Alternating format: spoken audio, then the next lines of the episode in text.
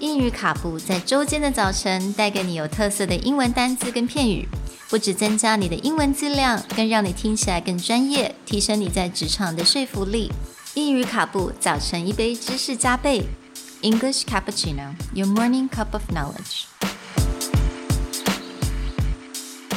Good morning, everyone, Good morning. and welcome back to English Cappuccino episode 25. Today's word is didactic, spelled D I D A C T I C. And this is an adjective meaning intended to teach, particular and having moral instruction as an ulterior motive, or the manner of teaching, particularly to appear patronizing. 那今天的单字是 didactic，那这个是一个形容词。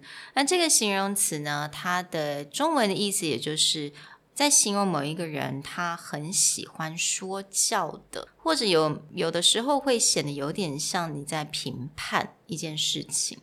Now, didactic is an interesting word because the way that it's used has changed over time. If you look into something didacticism, which is using literary like novels to instruct morals. So for children, you have Aesop's fables, which are many children's stories that are meant to teach children different lessons or things like the Canterbury Tales, where you have a lot of famous literature that teach people lessons about life.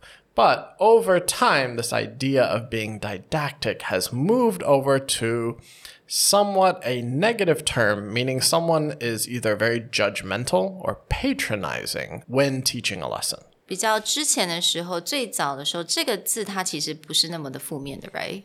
Actually, it's just related to teaching, like using a method of teaching. 所以最早它其实这个字在形容某一个人，他在就是在教学。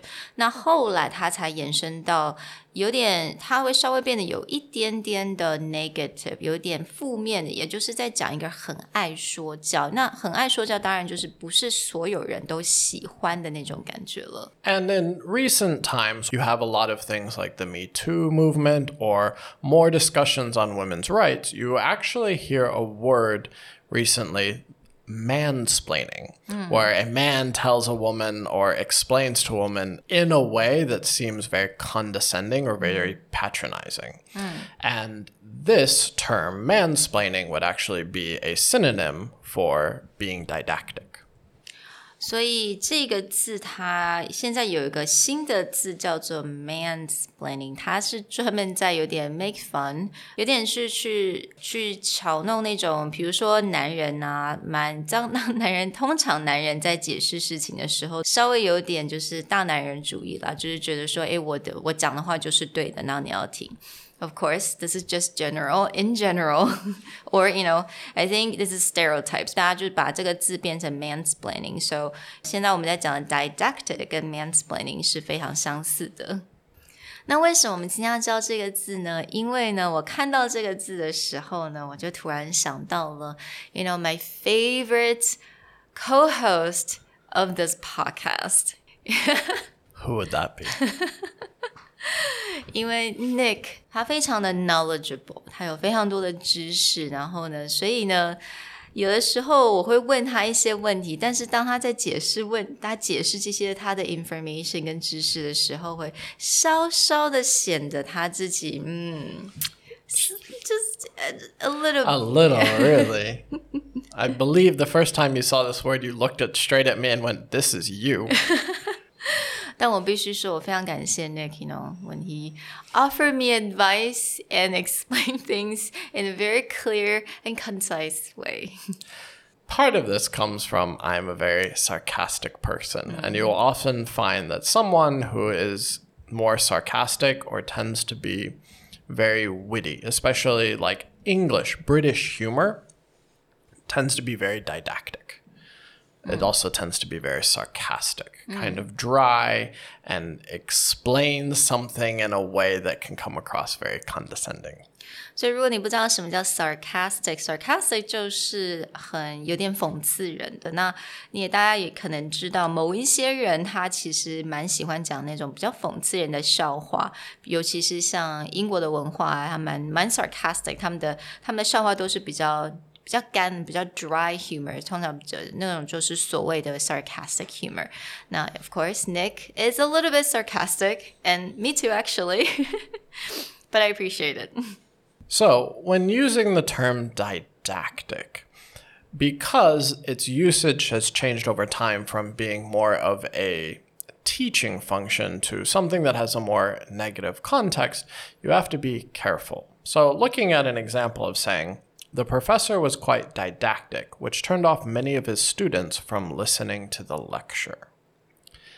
Oftentimes, when someone in a position of authority is didactic, it will cause some people friction. So, if you know anyone, maybe in a position of authority, your boss or supervisor or your parents like to explain things in a way that can seem a little bit patronizing or condescending, then it would be correct to use the word didactic mm. to describe them. 所以你会发现，如果有一些，比如说，通常长者啊，或者是学校的教授啊，他们通常有的时候会有一点在说教的时候，有点比较稍微过头了一点。那这样子，你就可以想形容他是有啊稍微啊 didactic，也就是他比较喜欢说教的。Or another example of using this would be parents need to have a careful balance when teaching their kids a lesson because a didactic tone can often destroy the child's self confidence. So 第二个 example 也就是当在我比如说我们在讲说 parents，我们家长作为家长，我们在教小孩子的时候要很小心，要有个很好的平衡。因为呢，当如果我们有太有说教的这种语气的话，通常会让小孩子比较没有自尊。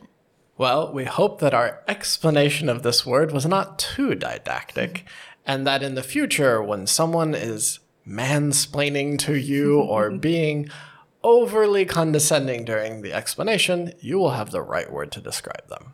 We'll see you next time. Bye. Bye.